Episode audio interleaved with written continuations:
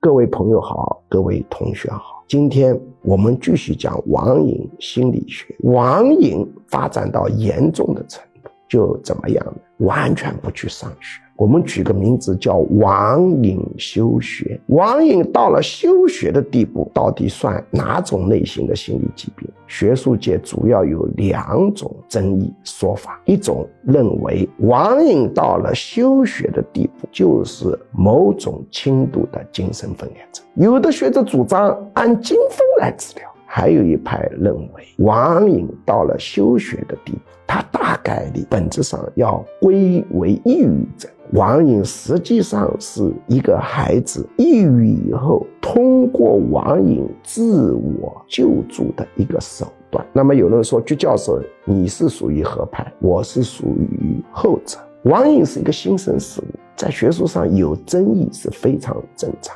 学术搞到高端都是有争议的。没有争议的一定是落后的东西，小学的东西没有争议，过去很陈旧的学说没有争议，所以大家对争议要有耐受度。我赞成后者，网瘾大概率本质是一种抑郁自救行为，所以我在干预网瘾休学的时候，我们一般认定它不光是抑郁情绪，已经到了临床症状，那么要干预它，不是先戒断它网。先干预他的抑郁，当然，干预最有效的手段是以催眠为核心，整合一套认知人本行为主义的一个疗法来进行干预。